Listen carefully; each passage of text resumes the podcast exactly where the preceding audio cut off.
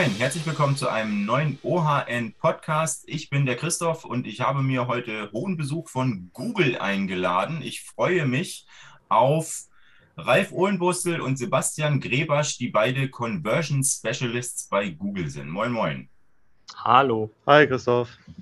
Wir wollen heute über den Checkout bzw. über Reibung im Checkout reden. Aber bevor ich einsteige, äh, erklärt mir noch mal ganz kurz, was ein Conversion Specialist macht.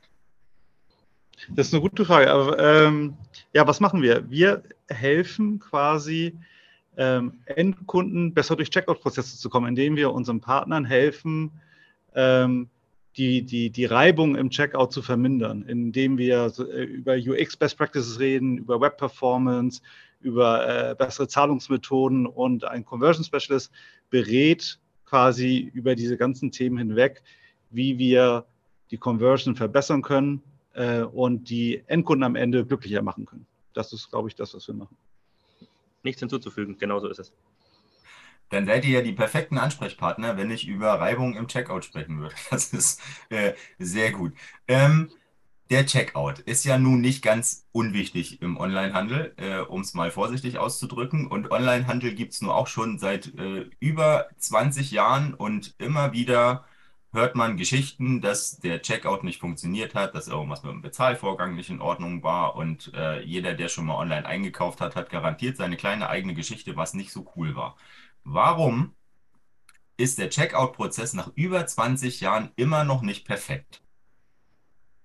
Ja, äh, ja sehr, sehr, gute Frage. Ähm, ich meine, vor 20 Jahren saßen wir wahrscheinlich noch mehr am Desktop und nicht so sehr am Handy. Das heißt, ähm, ähm, und, und, auf dem Desktop ist die Conversion und der Checkout eigentlich meistens schon ganz gut. Ja, also die, die was wir sehen an Conversion Rates auf Desktop, das ist, das ist schon vollkommen okay. Aber ähm, wenn ich jetzt an mein Handy denke, ja, ähm, dann bedeutet es ja auch, dass ich gegebenenfalls gar nicht zu Hause bin. Ich bin unterwegs. Mein, mein Kontext ist ein ganz anderer, wenn ich äh, unterwegs bin, als wenn ich zu Hause gemütlich auf der Couch surfe. Das heißt, ähm, ich habe ganz, andre, ganz andere Anforderungen an den Checkout. Das heißt, es muss vielleicht viel schneller gehen, es muss reibungsloser gehen, es dürfen keine zu langen Formulare äh, da sein. Gerade wenn ich zum Beispiel ein Newsletter bekomme, ich bin unterwegs, will noch kurz was einfach nur zum, sag ich mal, zur Merkliste hinzufügen und dann drücke ich drauf, und dann, und, und dann funktioniert wieder irgendwas nicht und dann habe ich auch keine Zeit, dann muss ich das Handy schon wieder weglegen. Also der Kontext äh, hat sich in 20 Jahren dramatisch verändert, ja, und, ähm, und, und oder stell dir vor, du bist unterwegs und du gehst durch den Checkout und sollst jetzt deine Kreditkartendaten eingeben. Ja, dann guckst du erstmal nach links und nach rechts, ja, äh, ob da jemand äh, gerade zufällig äh, mit auf dein Handy schaut. Also äh, wie wir unsere Geräte benutzen, hat sich halt grundlegend verändert. Das heißt auch, die Nutzererwartung an so einen Checkout hat sich kontinuierlich weiterentwickelt. Und jedes Mal, wenn ein Nutzer ein Best Practice irgendwo sieht auf einer Seite, dann, dann ist eigentlich auch die Erwartungshaltung da, hey, bei Seite A ist das super, ich möchte es aber eigentlich auch gerne jetzt bei meinen anderen Seiten haben. Ja, also das, äh, äh das heißt, die Erwartung steigert sich mit jeder iterativen Verbesserung im Web. Aber was sind denn, was würdet ihr denn sagen, was die größten Reibungspunkte im Checkout-Prozess tatsächlich sind? Weil du hast gerade schon angesprochen, die, die ganze äh, Mobile-Entwicklung, äh, die hat dann natürlich ganz neue Herausforderungen gebracht. Aber also ich ähm, habe selbst regelmäßig wieder, wenn ich online shoppe, auch am Desktop, äh, gehe ich durch den Checkout und denke mir, Leute, das kann doch jetzt hier nicht euer Ernst sein. Wie viele Schritte denn noch? ja, richtig, du sagst es schon. Also gerade äh, was du gerade meintest, du, du gehst durch den Checkout und du hast gar nicht das Gefühl dafür, wie viel muss ich denn hier jetzt noch arbeiten, um da durchzukommen? Ja, und dann kommt da ein Formular und dann kommt noch eine Seite und noch eine Seite. Also viel zu lange Formulare, ja, die ich befüllen muss, ja, und am besten noch in der Kombination mit ähm, der falschen Tastatur auf dem Handy. Also man kann ja die bestimmte Tastaturlayouts triggern. Ja, das heißt, wenn ich äh, zum Beispiel Kreditkartendaten eingeben will, dann will ich nicht die ABC-Tastatur, sondern nur die numerische. Also es ist so eine Kleinigkeit. Aber äh, ganz klar auch vorne dabei forcierte Registrierung. Wieso muss ich mich als Kunde registrieren, wenn ich zum allerersten Mal in deinem Online-Shop einkaufe? Vielleicht möchte ich erstmal nur das Produkt erleben und hinterher vielleicht, wenn die Experience gut war, mich dann registrieren.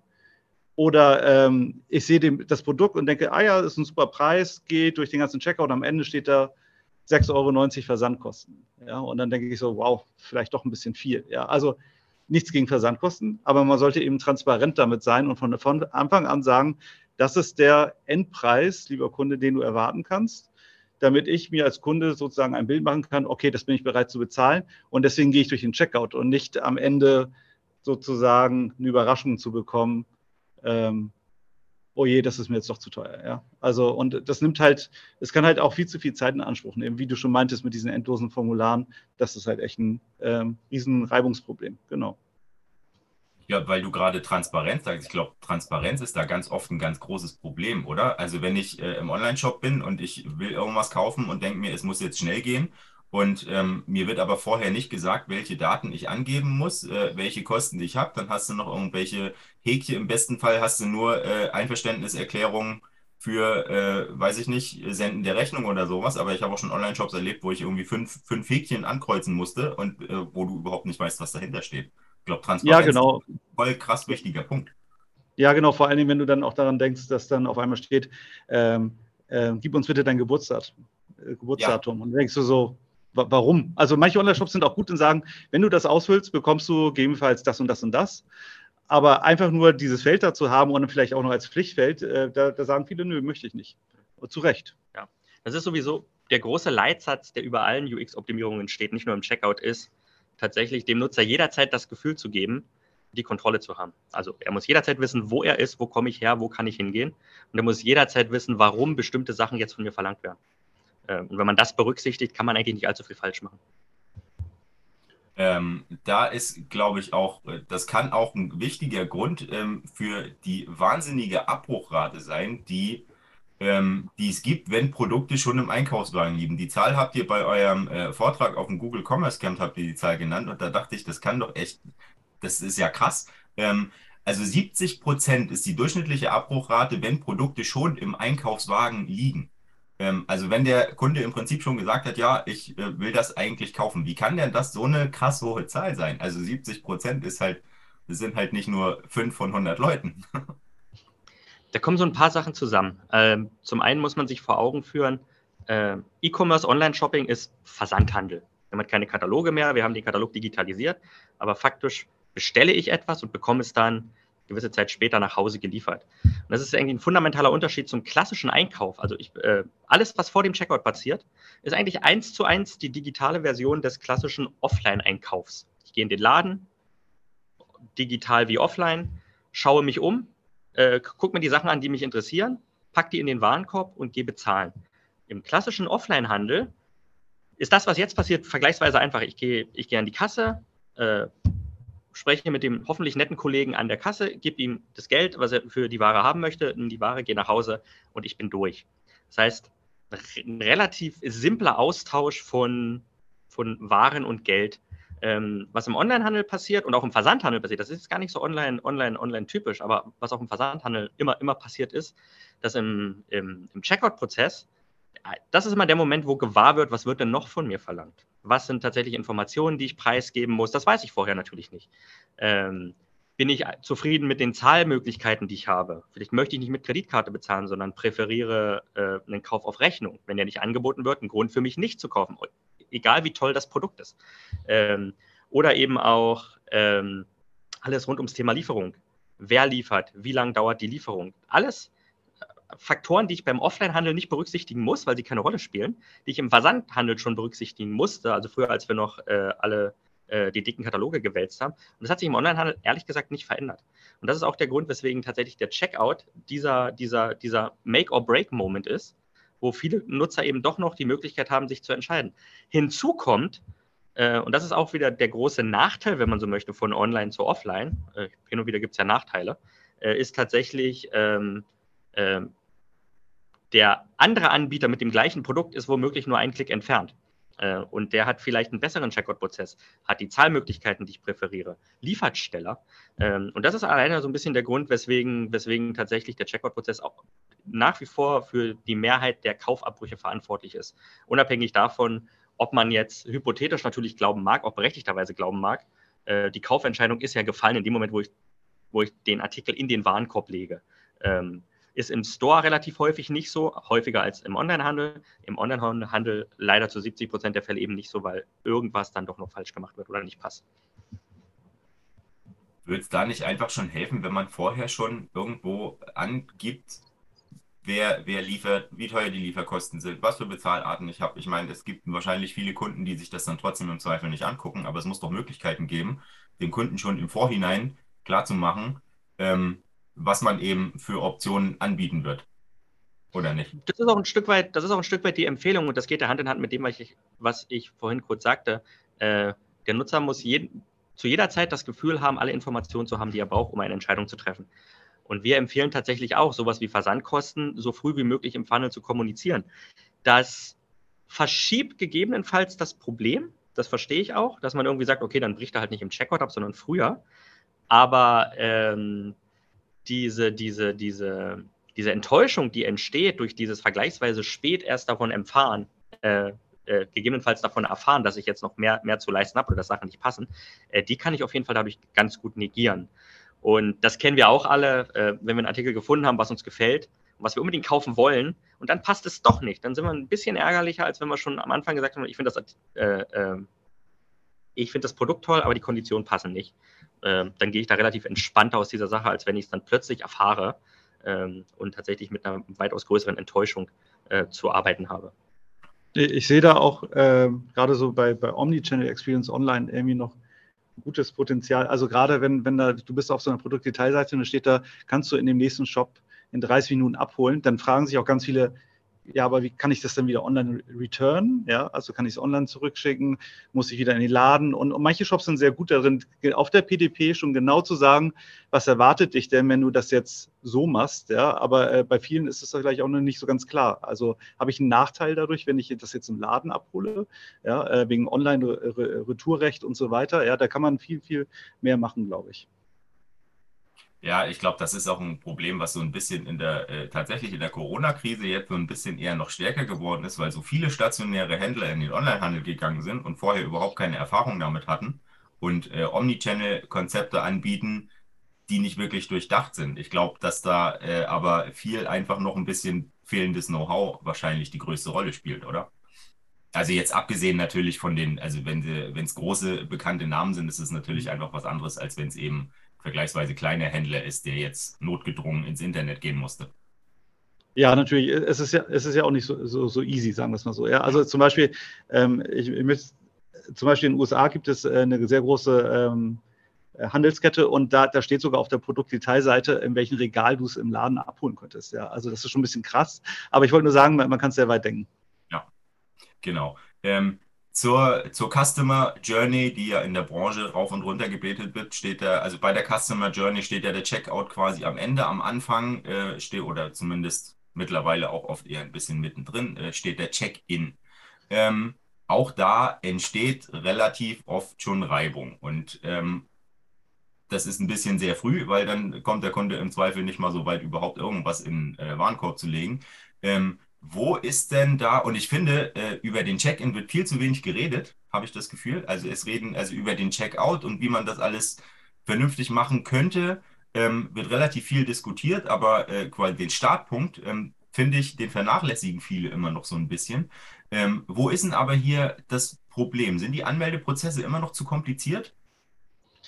Ähm, also ja und nein. Äh, ich würde würd ein bisschen auch, äh, ich schaue da ein bisschen anders auf das Thema wir. Ähm, und zwar äh, aus der Neukundenbrillensicht. Du kommst auf eine Webseite, äh, du, du, du, du bist erstmal im Discovery-Modus, du, du guckst rum und das Anmelden sozusagen als Neukunde jetzt ist eigentlich Teil des Checkouts. Das heißt, du würdest dich nicht registrieren, einfach so, ja. Äh, äh, jetzt nur aus Neukundensicht. das heißt, du ähm, du, du, du, hast quasi ein Check-in erst beim Checkout, aber da ist es eben umso wichtig, dass es gut funktioniert, weil du hast ja als Neukunde noch kein Vertrauen zu dem Shop gegebenenfalls, weil du den noch nicht kennst. Ja, das heißt, du musst den Kunden, Neukunden sehr gut abholen an der Stelle oder eben Gast-Checkout oder ähnliches anbieten, ähm, ähm, weil das Vertrauen halt auch nicht da ist. Ja? Und, und deswegen würde ich sagen, für Neukunden ist das Check-in-Experience eher, eher auch Teil der Checkout-Experience. Ja? Und dabei hilft sowas wie Social Sign-In total, ja, weil äh, wenn Sie dann den, sage ich mal, den, den, den Google-Button sehen oder gerne auch den Facebook- oder Apple-Button, dann sehen Sie, okay, ich weiß, ich kann das nutzen, ja, äh, und, und das ist sozusagen ähm, ähm, äh, denen kann ich vertrauen. Ja? Ähm, ich gebe dir aber auch recht für Leute, die wiederkehrend sind ja, äh, und sich anloggen äh, möchten, sollte es möglichst reibungslos sein. Aber da sehen wir tatsächlich weniger Probleme. Was aber interessant ist, es gibt jetzt auf jeden Fall auch schon Webseiten, die sagen, naja, Passwort merken ist super schwierig. Wir schicken dir einfach kurz den Link nochmal in deine Inbox. Mit einem Klick bist du wieder eingeloggt, ja, weil dann, dann, dann überbrückst du sozusagen auch theoretisch dieses, ach, wie war denn das Passwort, ja? Oder benutzt halt Social Sign-In.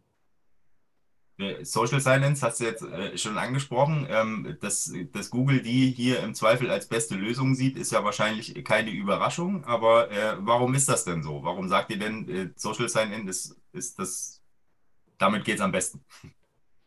Ja, es gibt einfach so ein paar Technologien, die es einem einfach machen, bestimmte Usability-Hürden relativ easy zu umgehen. Und Social Sign-In ist eine davon. Ähm, Ralf hat es erwähnt, wir unterscheiden da sehr, sehr stark zwischen Login und Sign-up, also die Erstanmeldung versus ich komme wieder und melde mich einfach nur ein. Ähm, Login ist, glaube ich, auch ohne Technologieeinsatz, zumindest mein persönlicher Eindruck, schon relativ oft relativ gut optimiert. Da gehört aber auch nicht allzu viel dazu, muss man dazu sagen. E-Mail-Adresse, Nutzername, Passwort und ich bin da. Ähm, Sign-in ist tatsächlich, oder Sign-up ist tatsächlich ein bisschen schwieriger äh, und ist tatsächlich äh, auch vergleichsweise kompliziert. Und es gibt drei Gründe, warum Kunden nicht gerne Kundenkonten anlegen. Das eine ist tatsächlich die Komplexität. Du selbst hattest es ganz am Anfang gesagt, Christoph, dass es tatsächlich vergleichsweise schwierig ist, sich äh, letztendlich über ein mehrstufiges Verfahren einzuloggen. Äh, in Ländern, die eine Double Opt-in-Pflicht haben, so wie Deutschland, ähm, wird das nochmal ein Stück weit komplizierter. Man muss sich das einfach mal vor Augen führen. Ich gebe halt einfach Daten an, hoffentlich nur die, die relevant sind. Auch hier immer wieder das Problem, wieso muss ich jetzt mein Geburtsdatum angeben? Ne? Ähm, äh, und muss dann tatsächlich in mein E-Mail-Postfach gehen, um meine E-Mail-Adresse zu bestätigen. Aus Sicherheitsgründen gibt es da überhaupt nichts zu meckern. Um Gottes Willen, wir wollen das überhaupt gar nicht schlecht machen. Das ist wichtig, dass es das gibt, das ist gut, dass es das gibt, aber es macht natürlich diese Prozesse kompliziert, weil ich verlasse letztendlich den Shop, um in meine E-Mail zu gehen, bestätige da meine, meine Kontoinformation, äh, klicke auf diesen Link und komme wieder zurück in den Shop und relativ häufig nicht mal dahin, wo ich, wo ich den Shop verlassen habe. Ähm, das heißt, das ist tatsächlich schon mal vergleichsweise kompliziert. Das zweite große Problem, was einhergeht, wenn Nutzer gebeten werden, sich anzumelden, ist letztendlich ähm, dann wieder dieser, dieser, dieser, dieser Zwang oder die Notwendigkeit, sich ein Passwort zu merken. Ähm, das geht tatsächlich so mit zwei Problemen einher. Zum einen, Nutzer, da nehme ich mich nicht raus, haben relativ häufig einfach keinen Bock, sich noch ein Passwort auszudenken, was dann dazu führt, dass man, da nehme ich mich jetzt schon aus, was dann dazu führt, dass man das gleiche Passwort nimmt, was man schon tausend tausendmal bei anderen Shops verwendet hat, was ja wieder ein ganz großes Sicherheitsrisiko birgt, vor allen Dingen für den Nutzer, aber eben auch für den Shop, machen wir uns nichts vor. Und das dritte ist tatsächlich ähm, dieser Vertrauensvorschuss, den ich ähm, als Shop einem neuen Kunden gegenüberbringe, der ist nicht existent. Also wenn ich das erste Mal irgendwo bestelle, dann ist das dann ist das der Testballon. So, wenn das super läuft, dann weiß ich, ich kann dir vertrauen, das hat beim letzten Mal gut geklappt. Cool, äh, wir sehen uns wieder. Ähm, und deswegen sind das letztendlich drei Punkte, die so ein bisschen dafür sorgen, weswegen Nutzer sich nicht gerne einloggen. Und Social Sign-In löst eigentlich alle drei. Und deswegen sagen wir, das ist tatsächlich eine gute Lösung, diesem Problem zu begehen, äh, diesem Problem zu begegnen. Social Sign-In, wir haben es hoffentlich alle mal gesehen, äh, ist letztendlich ein One-Tap-Sign-In. Ich kriege das Angebot, mich über Google einzuloggen, klick drauf, bin angemeldet. Relativ easy. Das heißt, die Komplexität ist eigentlich direkt vom Tisch.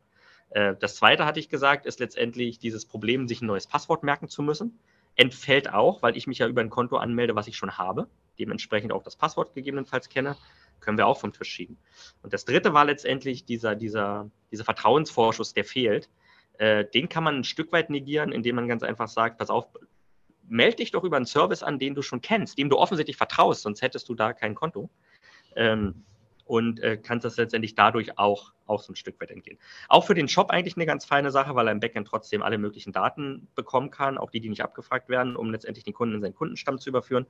Auch für den Shop aus Sicherheitsgesichtspunkten natürlich super gut, weil tendenziell wird nicht sein Server gehackt, sondern der des Social-Anbieters, der, würde ich mal zumindest behaupten, ein ungleich größeres Interesse daran hat, äh, dass das nicht passiert. Ähm, und deswegen ist das eigentlich eine relativ simple und einfache Lösung, diesem Problem zu begegnen. Ähm, aber was macht ihr so mit, äh, was macht man mit Leuten wie mir zum Beispiel? Also ich bin äh, der, der Klassiker von den drei Punkten, die du, äh, die du angesprochen hast. Ich glaube, die, die Hälfte aller E-Mails, die ich im Postfach habe, sind irgendwelche Passwort zurücksetzen E-Mails, weil ich nach äh, Jahren wieder auf irgendeinem Online-Portal war und nicht mehr wusste, wie mein Passwort war und mir dann wieder neues angelegt habe und ähm, auch zumindest früher äh, öfter mal das, das gleiche angelegt habe. Und ich weiß, dass es die äh, Social Silence gibt und ich nutze die auch teilweise, nicht immer. Ähm, aber wie, wie sieht es ähm, aus, aus eurer Sicht, auch, auch was, was Feedback äh, ist, wie sieht es da mit der Akzeptanz aus? Also womöglich wollen eben vielleicht viele das auch aus Prinzip nicht nutzen und ich nehme mich da ehrlicherweise nicht überall, aber teilweise auch nicht raus, ähm, um eben Google, Facebook, äh, Apple bietet sowas auch an, Amazon äh, eben nicht zu viele persönliche Informationen preiszugeben, die ja dann eben nicht nur bei dem Online-Shop sind, sondern eben auch bei dem jeweiligen Unternehmen sind. Ja, also pass auf, äh, das, das, wir gehen einmal durch den Prozess durch, glaube ich, wie das, äh, wie das funktioniert. Ich glaube, das, das ist vielleicht hilfreich. Also erstmal muss ich sagen, natürlich ist es super wichtig für uns, äh, was äh, Sebastian schon meinte, die, die Privatsphäre und der Datenschutz ja, unserer Kunden ist uns extrem wichtig, weil so viele Vertrauen einen Google-Account haben. Und in diesem Google-Account haben sie Vornamen, Nachnamen, äh, E-Mail-Adresse äh, und ein Profilbild. So. Und wenn jetzt jemand auf Sign-in with Google klickt, ja, dann, äh, was wir machen, wir authentifizieren diesen User ja, anhand dieser Daten und geben quasi dem, dem Online-Shop sozusagen als so einen Token, so, so quasi eine Art, so eine Business-Card drüber und sagen, dieser User ist authentifiziert, ja, aber wir, wir, wir capturen jetzt nicht irgendwelche Daten, die du quasi während du deines Online-Shops, egal wo du bist, ja, ähm, irgendwie äh, sozusagen in deinem Profil irgendwie mitspeichern. Nee, wir, wir nutzen quasi nur diese Daten, die du mit Google, mit deinem Account geteilt hast, um dem Shop zu helfen und dir zu helfen. Das heißt, ähm, ähm, also auf der, auf, aus der Brille sozusagen äh, wollen wir wirklich nur helfen und nicht irgendwie Marketingdaten sammeln. So, das ist das eine.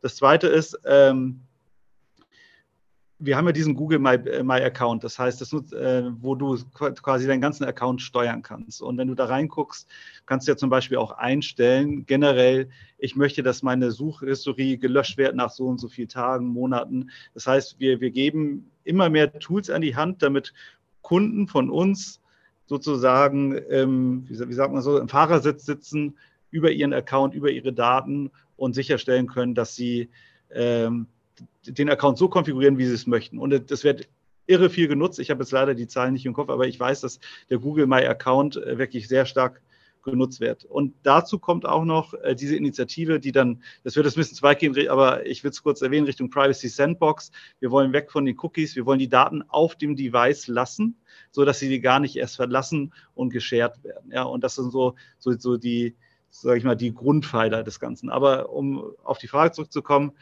wir möchten den User authentifizieren. Der User hat die, äh, die Namen, Passwort, äh, Profilbild bei uns zum Beispiel gespeichert und wir geben quasi in Online-Shop die Businesskarte und sagen, jo, ist authentifiziert und das war's. Wir capturen da keine Daten.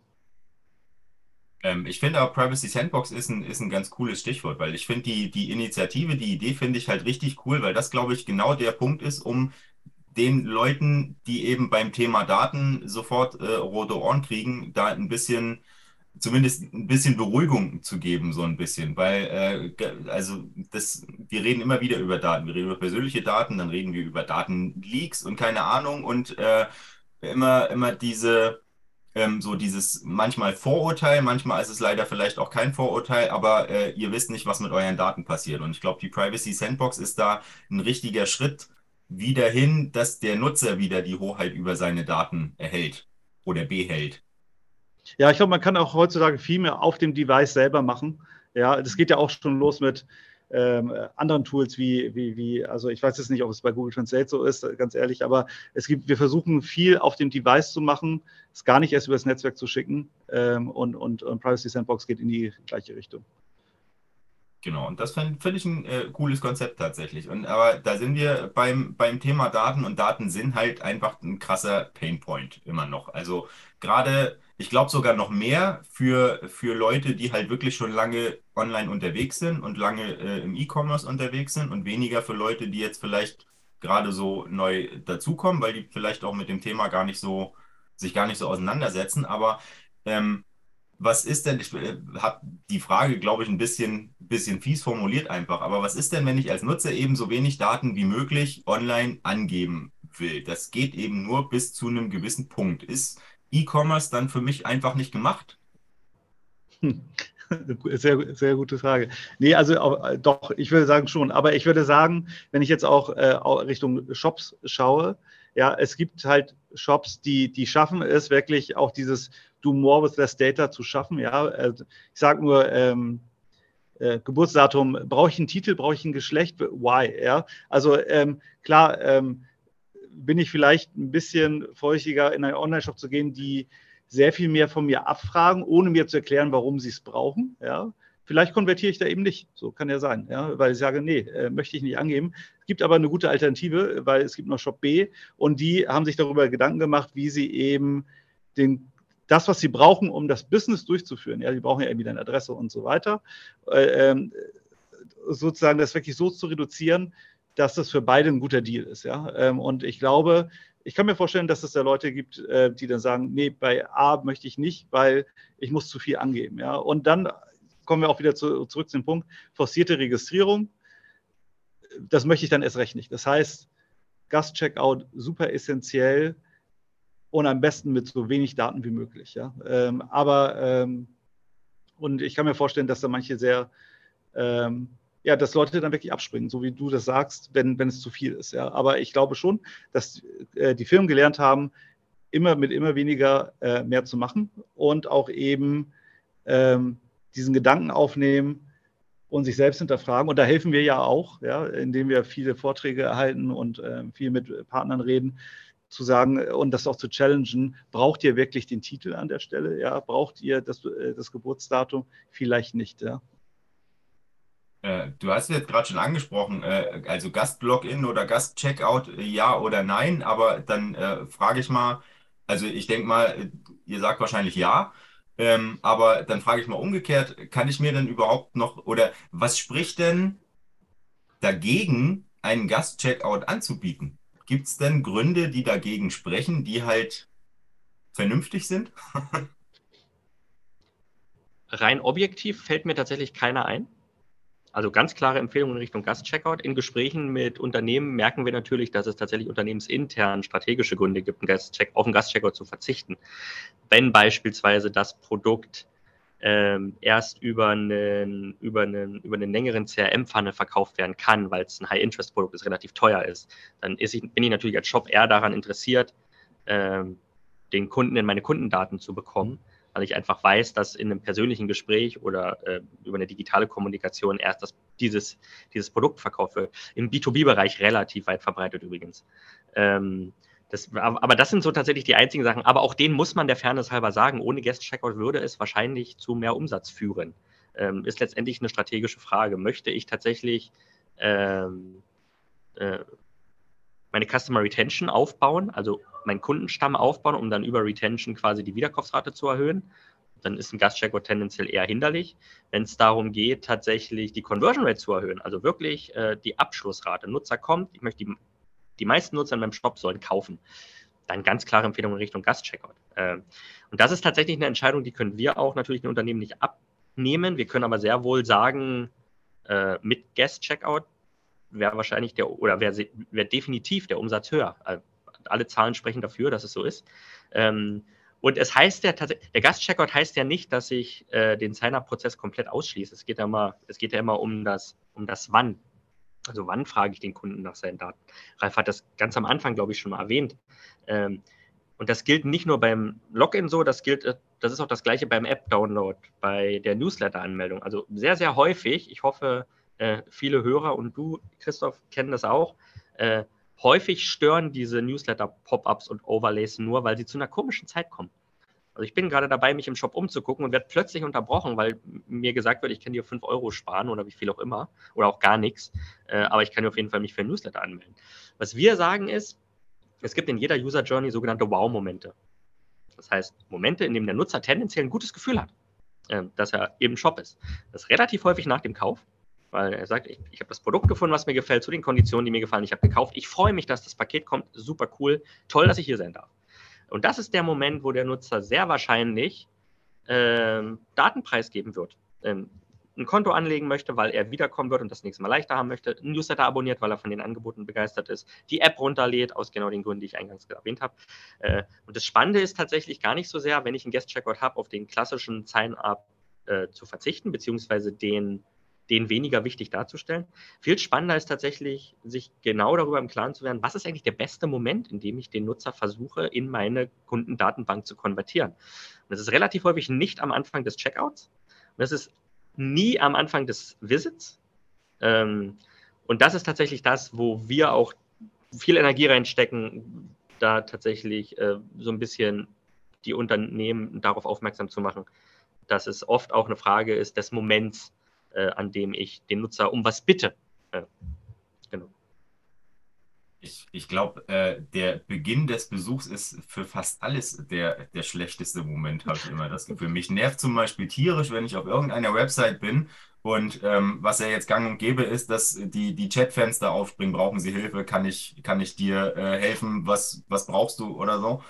Und ähm, das geht mir tatsächlich, also ich weiß nicht, ob ich da alleine stehe, aber äh, mich nervt das tierisch tatsächlich, dass ich immer erstmal dieses, äh, diesen, diesen Pop-up-Chat wegklicken muss, weil wenn ich äh, zum ersten Mal auf einer Seite bin, dann brauche ich nicht nach zwei Sekunden ähm, einen Service-Mitarbeiter, der mich jetzt äh, dabei unterstützt, äh, was auch immer zu finden. Da will ich ja eigentlich erstmal, entweder ich weiß schon, was ich will, oder ich will zumindest erstmal unruhen, wie, wie im Laden. Ähm, ich, äh, ich hasse es in Läden, wenn ich reingehe und äh, es kommt sofort ein äh, Mitarbeiter auf mich zugestürmt und fragt, ob er mich dann irgendwie unterstützen könnte. Und ich weiß nicht, ob das hm. viele Leute cool finden, servicetechnisch, aber ich finde das nicht so cool, ehrlich gesagt. Ja, es, es ist auch so, ich meine, ähm, was, was uns auch ein bisschen nervt, ist, ähm, also es gibt ja Push-Notification für Webseiten, ja. Und das kann, es kann wirklich ein super Tool sein, ja. Aber im meisten Fall ist es kein super Tool, weil wir, äh, weil, weil es eben falsch eingesetzt wird. Wie Sebastian sagt, du kommst auf die Homepage und musst das erstmal wegklicken. Ja? Und, und äh, es gibt echt Gänsehaut, wenn du sowas sagst. Genau, es gibt, es, gibt, es gibt echt gute Patterns. Wann fragst du den User, wann es sinnvoll ist, genau wie mit dem Newsletter, ja, und, äh, und mit, dem, mit der Account Registration. Aber, ähm, aber wir sehen es halt, dass dann manchmal einfach ähm, einfach eingebaut wird, weil es technisch möglich ist, aber vielleicht nicht das, das, das Konzept dahinter fehlt. Ja, wie spreche ich denn mit den Kunden? Ja, äh, das ist dann manchmal ein bisschen schade. Ja, und zum Chat, wenn ich da ganz kurz noch was sagen darf, obwohl wir dann so, so, so ein bisschen das eigentliche Thema verlassen, da gilt auch so ein bisschen das was, das, was wir eingangs ja auch sagten und was Ralf auch eben sagte. Es geht darum, tatsächlich dem Nutzer klarzumachen, warum das jetzt gerade passiert, was passiert. Äh, und ich bin da wie du, Christoph. Ich freue mich auch nicht, wenn ich in den Shop komme und direkt drei Overlays wegklicken muss. Das heißt, wenn wir die Stichprobe wären, dann wären wir quasi irgendwie so n, äh, irgendwie so gleich zwei. Statistisch null Wert, ne? Schade für uns beide, ist aber leider so. Äh, womöglich gibt es den Nutzer, der das cool findet. So. Und das Spannende ist ja tatsächlich, es gibt ja Anbieter und es gibt auch Technologien, die es erlauben, letztendlich diese Events äh, quasi je nach Kontext zu triggern. So, wenn der Nutzer quasi auf der Produktdetailseite verweilt, ohne was zu machen, nach einer halben Minute, zeig mir dann noch den Chat und sag mir vor allen Dingen, warum du ihn mir zeigst. Ähm, und dann ist es auch absolut okay. Äh, und, dann, und, dann, und dann versteht jeder, was passiert, dann verärgere ich im Zweifel niemanden. Ähm, plus, und da verlassen wir jetzt wirklich das Thema, ähm, bei Chat-Integrationen relativ selten nicht besonders cool für Seitenstabilität und Seitenladezeiten. Hat jetzt nichts mit dem Checkout zu tun, ist aber auch ein ganz klares Usability-Thema. Deswegen ist extra wichtig, ist zu gucken, wenn ich eine Chat-Integration im Shop habe, wovon wir überhaupt nicht ablehnen. Es gibt tausend Gründe, warum ich das haben sollte. Ähm, dann ist es umso wichtiger, aber darauf zu achten, wie ich es ähm, technisch integriere und wie ich es aus Usability-Sicht integriere. Und dann kann so ein Chat super cool sein.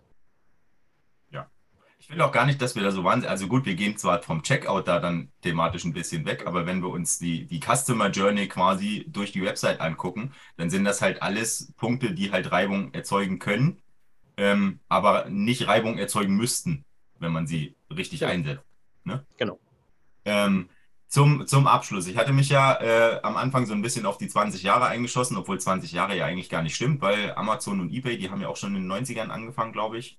Ich glaube, der, der, erste, der erste Verkauf im Internet war doch, weiß ich nicht, 1995, 1996, aber ist auch egal. Ähm, wird es nochmal 20 Jahre dauern, bis wir einen perfekten Check Checkout haben? Oder haben wir vielleicht doch schon einen perfekten Checkout, Checkout ja. sondern aber noch nicht überall? Ja. Also es wird keine 20 Jahre dauern. Und jetzt muss ich dich enttäuschen, es, wir werden keinen perfekten Checkout erleben. Äh, und das ist aber auch total okay, äh, weil, und jetzt äh, hoffe ich auf ein zustimmendes Nicken seitens der UX-Designer und Produktmanager unter den Hörern. Äh, es geht auch nicht um Perfektion bei der Produktoptimierung. Es geht eigentlich immer darum, dass die nächste Version meines Produkts besser ist als die aktuelle. Ähm, und das sollte das Ziel sein. Äh, es gibt tatsächlich, und das finde ich tatsächlich ein bisschen tröstlich, dass es, äh, es gibt kein Ziel.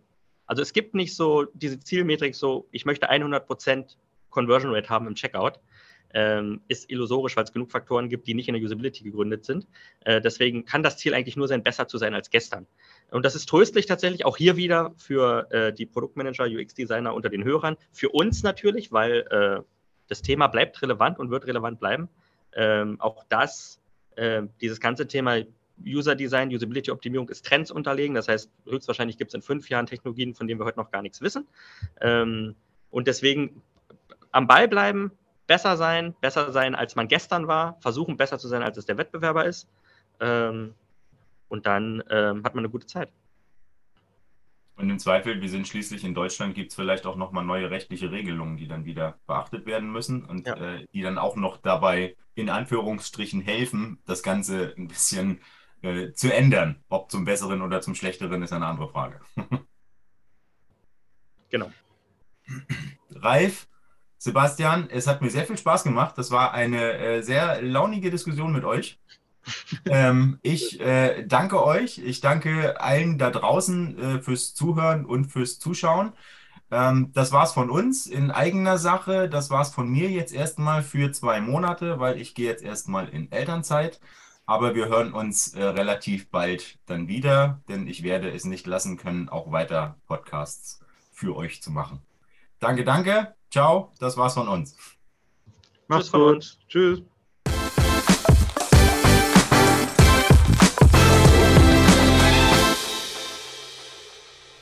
Dieser Podcast wird präsentiert vom Händlerbund. Der Händlerbund bietet rechtssichere Lösungen für Online-Händler und unterstützt als 360-Grad-Netzwerk überall, wo es notwendig ist. Weitere Infos gibt's auf händlerbund.de.